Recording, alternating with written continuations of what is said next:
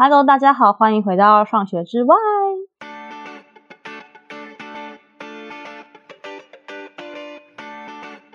下半部就比较想要聊更生活了。其实我们刚刚已经听，就是艾玛兔跟妮塔牛已经给了我们很多幼儿教育。为什么我们幼儿教育是很重要的？因为这个学习阶段非常非常的是一个黄金期。然后我们也有很多，呃，我们知道是黄金期，可是我们在教学上或是课程选择上有很多的误区，这也导致小朋友会有能力跟智力这种互相不平衡，然后导致这智力的学习流于表面的一些问题。对，那。我相信大家都已经知道幼儿教育很重要。那我现在比较想要更 focus 到，诶，更政治性议题一点的，因为其实我们会知道，就是目前其实台湾的什么生育率，或是大家不想生小孩，然后有很大一部分都会跟我们的什么，我们有没有托儿所，有没有足够好的幼儿教育有关系。可是我其实也知道说，其实幼儿教育目前在台湾的呃生态状况，其实无论是对老师，或是对整个整个机构，或是对整个所有的平民百姓来说，都。都很不好，或是资源不够，那我还蛮想要让大家去了解，说到底幼儿老师的角色，其实其实我相信是更专业，然后也像刚刚说，会更需要更多不同的，会需要更多更多不同的知识，或是不同的资源。所以还蛮想要先问一下妮塔牛跟艾玛兔，就是你们平常到底教学过来，比如像你们一天的行程，或是你们要备课的时候，你们到底要花费多少时间，然后你们要。做哪一些准备啊，或是功课等等的？我觉得，呃，以我现在的学校，就是我觉得可能稍微讲一下，就是因为我们在幼儿园，就是也有不同的教学法嘛，所以如果是像我之前在瑞吉欧，然后或是像我现在在，都比较是以学生为中心的学校，其实有时候备课时间也挺长的，就是因为他们我们要在在上课的过程中观察记录小朋友的一些事情。然后，然后讨论说，哦，那小朋友会对什么东西有兴趣？然后我们再往那个方向去引导。哎，你是说，对于每一个小朋友都要做记录？对，我们都会每一个都会做，但是也我们是做记重点。就比如说，他有什么很特别的事情发生，我们会把它记下来。然后，像我们学校现在是。非常着重就是松散松散式教材的这一块，听起来听起来很熟悉。对，就是就是你会提供他很多素材，然后让他们去就是建构一些东西。所以我们就是在备课上，我们主要是观察小朋友的事情，然后我们老师会讨论说。那我们要把这个，因为像这个 flow，我们要带去哪里？就是如果大家都对，像我们今天走在路上，走回家路上，开始美国开始四点半就天黑了，然后我们就看到了月亮跟星星，然后就有小朋友说，月亮为就是今天的月亮是弯的，不是圆的什么的，嗯、然后他们就开始对对天空、对对月亮、对星星这些东西有兴趣，所以我们就我们老师就在讨论说，诶，那我们是不是要开始讨论为什么？就是为什么月亮会有这些变化？嗯，因为小孩的发问以后，我们就开始思考说，那我们是不是要把这个 flow 往这个方向去带？然后我们可能就会，我们的准备就是我们要找很多书本啊，然后给他们去阅读，就有有提供很多材料让他们去阅读。或者是也要找一些教具，就是跟外太空啊、星球有关的教具，然后跟做什么样的实验啊，就是慢慢让他们去更了解这方面的知识。嗯，诶，听起来要很多资源呢，就是你要赶快去，对，因为很及时的感觉，可能他是。上一堂课提到，然后你后面就要开始一直去准备书，然后准备教具。会不会有些老师他的嗯，嗯知识量不够，去 cover 到每一种学生提出来的问题呢？对，我觉得当幼教老师就是像我们都是就是很很坦诚自己的不足，就是很常说我们都会跟学生说，我不知道，我不知道答案，我我也不会耶。那我们要不要一起来想办法，哦、或者是我们要不要一起来找答案？因为我们不是专业在教科学的，所以我们只是透过提供给他们一个，提供给他们一条方法嘛，嗯、就是我们一起去讨论，然后，然后我们大家也会一起去讨论说想要往哪边走，然后，因为我们每天都有一个，我们叫做，我们就不叫上课，我们叫团讨，就是团体讨论时间，然后在那个团体讨论，就是每个小小朋友可能会丢一些自己的想法。然后我们大家就会有时候会用画图的，然后用一些视觉化，让这这件事情就是越来越清晰。嗯，了解。对，这是我的学校现在备课的东西。那你觉得最花时间或是最艰难的部分是哪一点？我觉得就是你说的，就是找材料，嗯、就是 我可以举一个很快的例子，是上一个主题，他们要盖房子，然后就是他反正就不讲前后了，反正最后他们就是他们兴趣就引导到盖房子，然后我们已经每一个小朋友都用自己用纸板盖了房子，然后我们原本要盖一间大的，就是一个你知道干大事的感觉，嗯、就是要盖一间很大的。但是呢，那个木头真的太难钉了，就是我真的 钉不出来。然后，但是我觉得就像你说，就是一个 try and error 的过程，就是我们大家都去盯盯看，用用胶水粘粘看，用很多方法做，就是试试看。然后最后我们就说，哦，真的没有办法盖房子，原来盖房子这么困难，也学到了一课，就对。对了解，然后重点是，就找找材料很难。就是我想说，天呐，我要去哪里找那么多木材啊？就是我要去哪里找那么多，还要锯子，然后还要木头。那我说，天呐，我头好痛。那学校会 support 你这部分吗？有，我我现在的学校很好，就是他他有给我们老师一人一张卡，然后里面有钱，你就可以直接拿去买。然后如果如果你还需要的话，也可以写，就是可以报销。嗯，了解，所以哦，感觉是蛮大手笔的一个学校。那爱马图呢？嗯、呃，就是刚刚讲到说，就是幼儿园老师到底在做什么？其实，其实就是嗯，我们的学校就是跟尼塔牛可能就稍微不一样，因为我们是从八点到呃晚上五点，然后。呃，其实基本上内容包含打扫，其实很多人其实不知道，幼儿园老师他也需要做呃一定分量的打扫。我们基本上是扫整个学校，然后还有就是我们要。带小孩进来，那带带小孩进来跟回家的过程当中，其实需要很大量的就是师生沟通，就是跟家长的沟通。所以这过程中来来回回，你就会需要花很多的时间去沟通跟了解。然后你还必须要记得小朋友所有的物品，就是很细节的东西都要记得。因为刚好我们最近小朋友就有一些事情，然后就是会会要一直让老师就是要去清楚的知道。他比如说，哦，来的之前有没有受伤？回去的时候有没有受伤？那来之前的伤跟去之前的伤有没有不一样？就是你要清楚到每一个孩子都要知道。然后上课的过程当中，你就是要看小朋友的安全。然后还有，当然就包含刚刚尼塔牛说的，你的设计的课程，你要备课，你要准备材料。那如果你是稍微比较菜一点的老师，你可能就需要写教案，因为你不见得在第一年或第前基本上前三年吧，基本我都会建议老师都写个教案，你才会知道你到底在教的时候，你有没有在你的 target 的教学内容中。那如果是像比如说像瑞吉欧的学校，他必须要很及及时性的调整，那这时候老师他也是要一定的精力跟一定一定的资历，他才有办法去做准确的调整。然后过程当中就是。就是安全性，然后还有同时老师还要在做记录，就是我们每天都要写一个记录表格，就是哦，我们今天小朋友他在哪一个区块，他有做哪些的活动，然后这些活动的观察到，你该观察到哪些变化，就是每一每一分每一秒，老师的神经都非常紧绷。嗯、然后哪个孩子去上厕所，那他是一个人去还是老师有看着跟着去？那他今天是大号小号，就是这么细微的东西。就是基本上，就是我们都要很清楚。然后，如果有一个闪失，就小当然就小至小小的擦伤啊，那大致就可能骨折或者是流血。那这时候我们就是每一个老师都要非常的敏感。然后还有同时小孩说什么，因为你知道小孩他们在这个时期很容易会有一些 confuse 的时候，就是他会不知道自己说的内容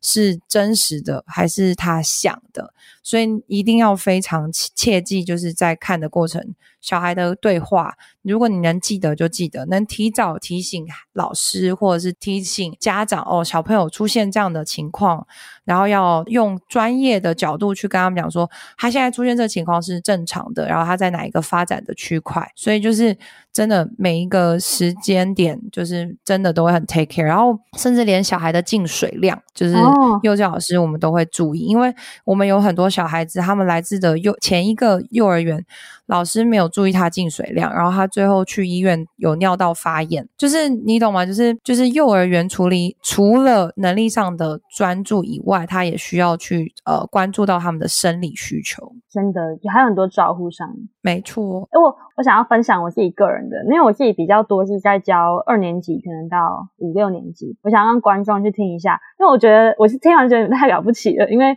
我自己在教小学生的时候，其实我已经觉得那个脑袋的你要想的事情真的很多，你要超级多功，就是你有一个教学的任务嘛，你要你要解释东西之外，然后你要去关注一下下面每个小朋友他们的情绪，他们跟同学之间做的交流，他说的话，然后跟上次的差异，然后因为我觉得这是愿意就是很关注学生的学习状态的这种好老师，就是应该要做的事情。可是因为我在美国教学的时候，就是像你们说的，我要一直不停的去观察每个小孩的状态，然后我还要记得他们嗯、说了什么，然后有什么差异，然后可不可以有一些像你们说的，就是 misbehavior，就是不太需要家长去关注的事情，然后家长也会很在意，就是小朋友的状态是什么。然后我是可以想象，就是在幼儿教育的部分，其实，在年龄层更小的小朋友，这部分的压力、照护的压力一定会更大。然后他们可能他们的表达能力啊，或是他们可可能使可以使用的语汇的能力，又会比小学生再差非常非常多。所以，对，所以就是我觉得，除了刚刚我们前半段已经提过，其实幼儿教育的备课，其实像是整合型的，或是很 focus 在能力这一点，已经很难了。然后还要在。很多的照护相关，然后我相信跟家长的沟通一定也是一个很大的学问，对。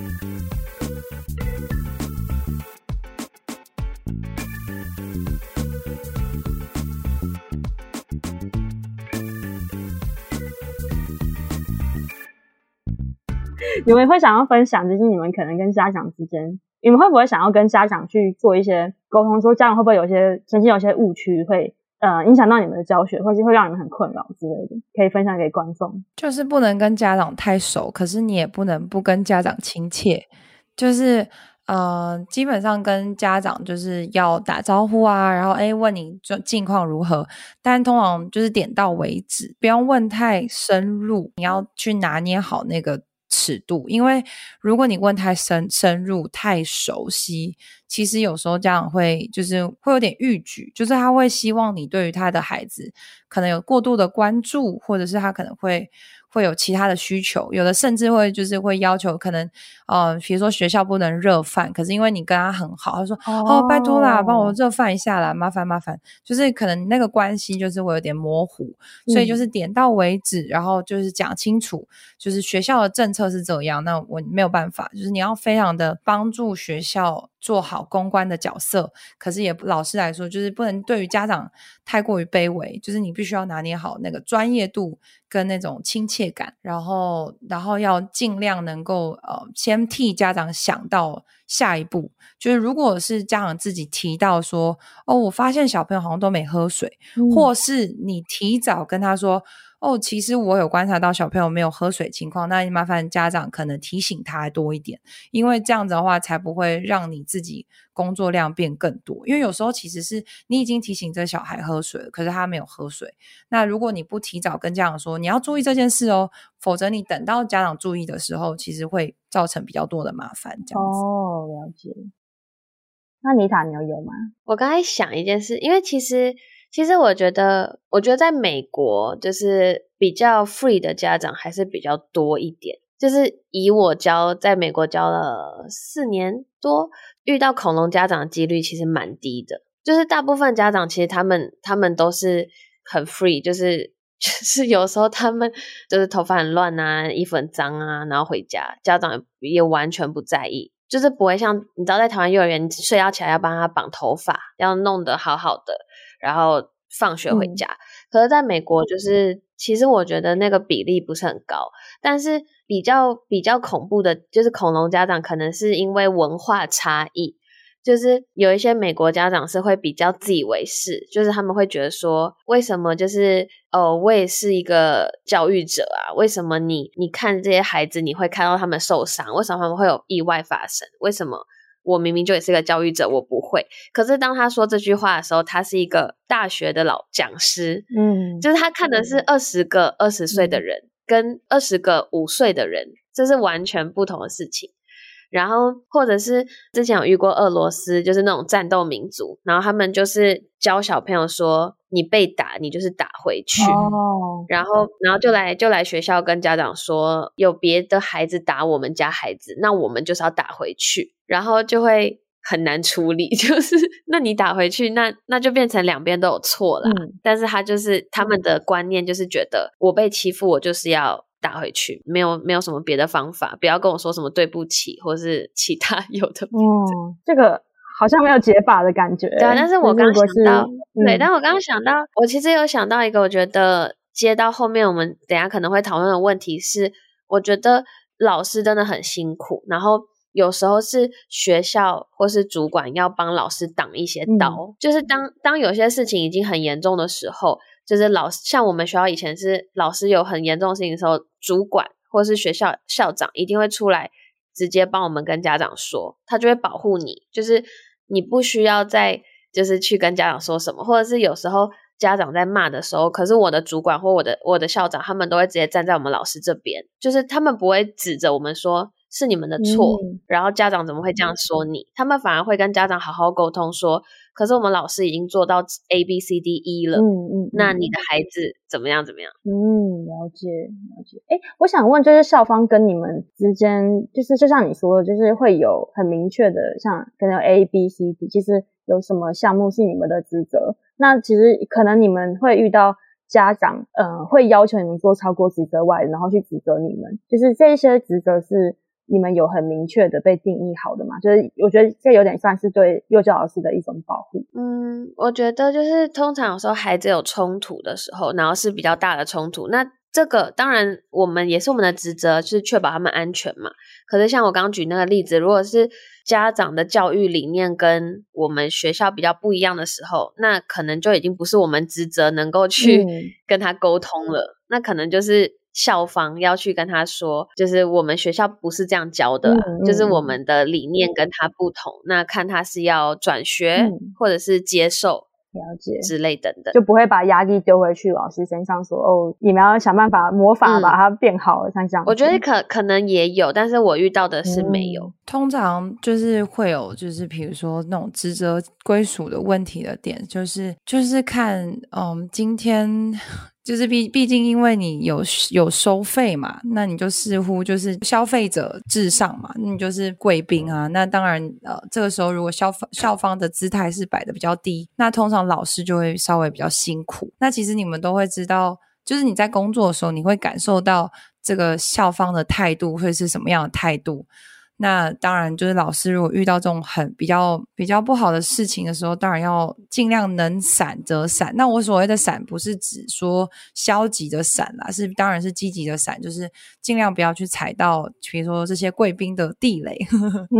然后或是尽量不要去让。这种事情发生，甚至不要让这件事情发生的可能性都降到最低。比如说，呃，在外面发生意外啊，或者是有什么什么冲突啊，那当然就是能够在冲突发生之前就先解决。就是比如说，先两个各自冷静一下，或是如果你知道这两个小孩就是互相看彼此不顺眼，嗯，就是会能够帮忙。就是所以幼稚园老师为什么那么重要？就是因为他们在呃经验上的累积上面，他们就会有办法可以。替小朋友多想那一步，然后替家长多想那一步，然后去帮忙解决很多事情，不必要的麻烦。嗯。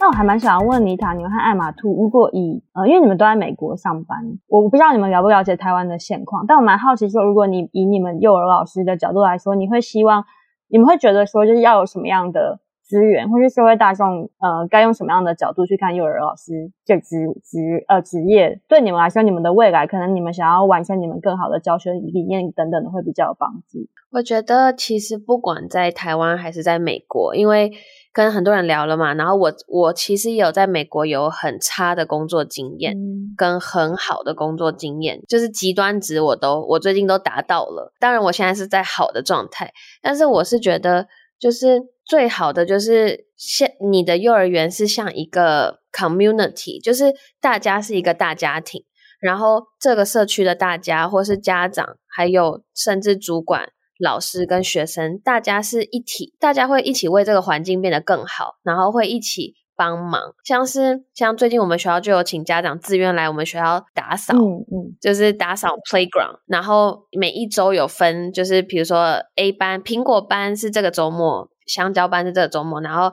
家长自愿来打扫帮忙，他们让他们觉得说学校也是他们生活的一部分。然后因为真的老师没有，我们没有办法在做这些事情，然后学校也没有那么多钱在做这些事情。那大家是，当你把学校不是视为一个，不是只是钱的考量，嗯、就是哦，我花钱送我小孩子去这里，然后老师也是哦，我我在这边工作赚钱，就是不是这个思维的时候，那个感觉是很好，会感觉很被支持，家长也很愿意帮助你，那老师也很愿意再回馈帮助你的孩子，就有点这种正能量循环嘛。嗯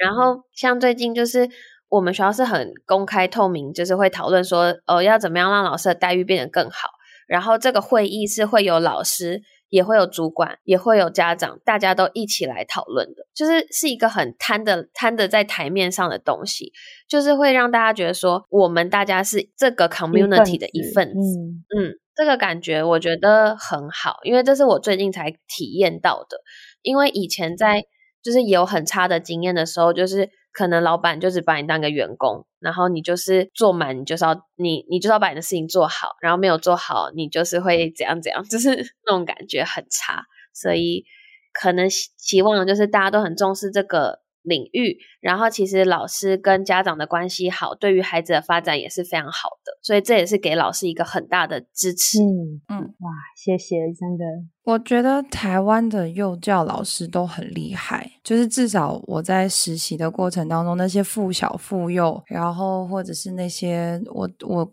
就是实习的机构都很专业，就是那些老师其实说实话，这些 quality 在美国基本上都是抢着。被 hire 的人，oh. 因为就是第一个是台湾的老师，他们都一定会比较大部分都是本科系的嘛，他们的相关的 background 跟资讯都是比较新的、比较正确的，然后他们对待小孩的态度也是因因为他们对于教育有热情，热情才会选择这个。这个行业，那我觉得台湾就是很常会听到他们的时数很长，然后他们甚至要自掏腰包买教材。那在美国，基本上如果发生这种情况或这种情形是比较少的，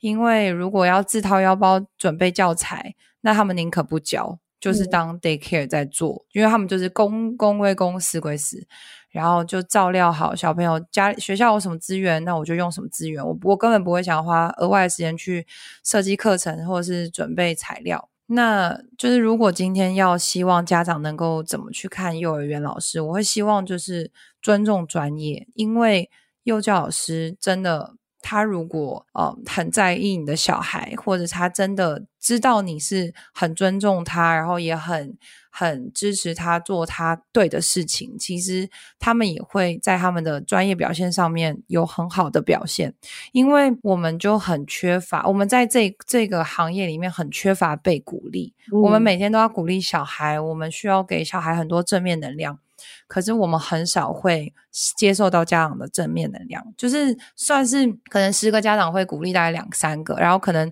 教师节会有卡片啊，然后可能就偶尔过个节会有礼物。可是其实我们就是这些东西，物质的东西都比不上一句，就是谢谢你感受到哦、你对我小孩的照料很用心。然后我觉得这个都是非常重要的，然后很支持老师的教育理念啊，然后。如果有改进的地方，你们都是悲伤，因为我知我我尊重老师的教学，可是我我我有一些疑惑，然后去产生的一些问题，而不是说我觉得你这样不好，我觉得你不应该这样对我的小孩，这种态度，我相信其实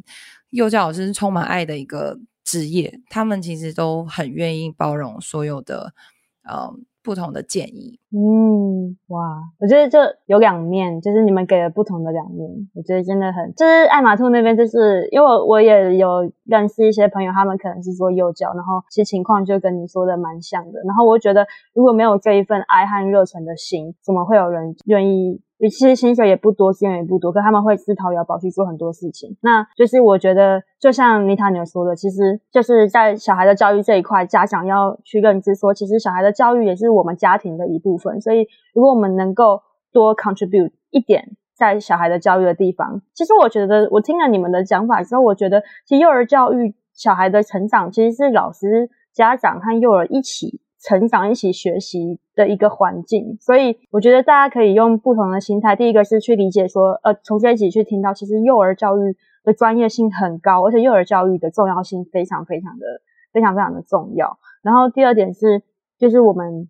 就去看到，就是幼儿老师目前的现况啊，我们有没有我们有没有真的很 involve，或是在一起加入，一起在去观察你自己小孩子学习的状况，你有没有跟老师有一个好的关系？你有没有鼓励老师？然后我们有没有真的为了幼儿的环境一起提供更好的支持，或是你不一定要捐钱，但是也许是一个鼓励、一个支持，或是我们在一些论坛上面去传递一些正确的声音。其实我相信，对，就是幼儿老师，尤其是台湾这边的的环境，或是他们的未来都会更好。听了觉得在后面听了就会有点感性，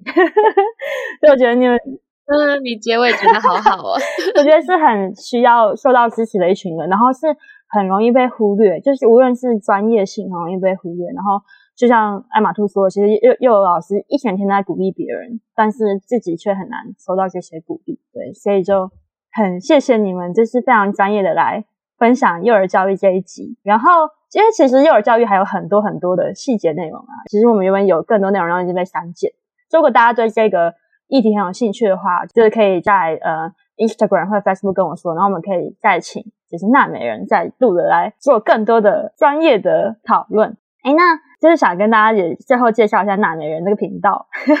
我们纳美人就是主要在探讨美国的大小事，然后我们里面也会稍微探讨一些教育的题材。所以如果对教育有兴趣的，也可以来听我们的频道。然后我们还有感情专区和科技的方面。所以，就我我觉得听你的节目会听到很多教育现场的很有趣的事，或是很荒谬的事。对，真的有，真的有很多现实面。对对对，然后感情专区其实也很精彩。因为超常讲感情的，这、就是一个多元的谈话性节目。对，还有曾老板，只是曾老板没有来。没错。对，谢谢妮塔牛和艾玛兔，谢谢娜美人，谢谢鸟仔邀请我们来上节目，谢谢，然后很开心。好，那我们今天提到的一些内容呢，我也会放在资讯栏。然后其实艾玛兔跟妮塔牛他们除了娜美人之外，也有自己的呃关于教育这方面、幼教方面的 Instagram 账号，我会放在下面。所以如果有相关的，不论是家长或是一样在做类似工作的老师和教育者，都可以去 follow 他们哦。谢谢大家，谢谢。那我们今天的节目就到这边哦，大家拜拜，拜拜，拜拜。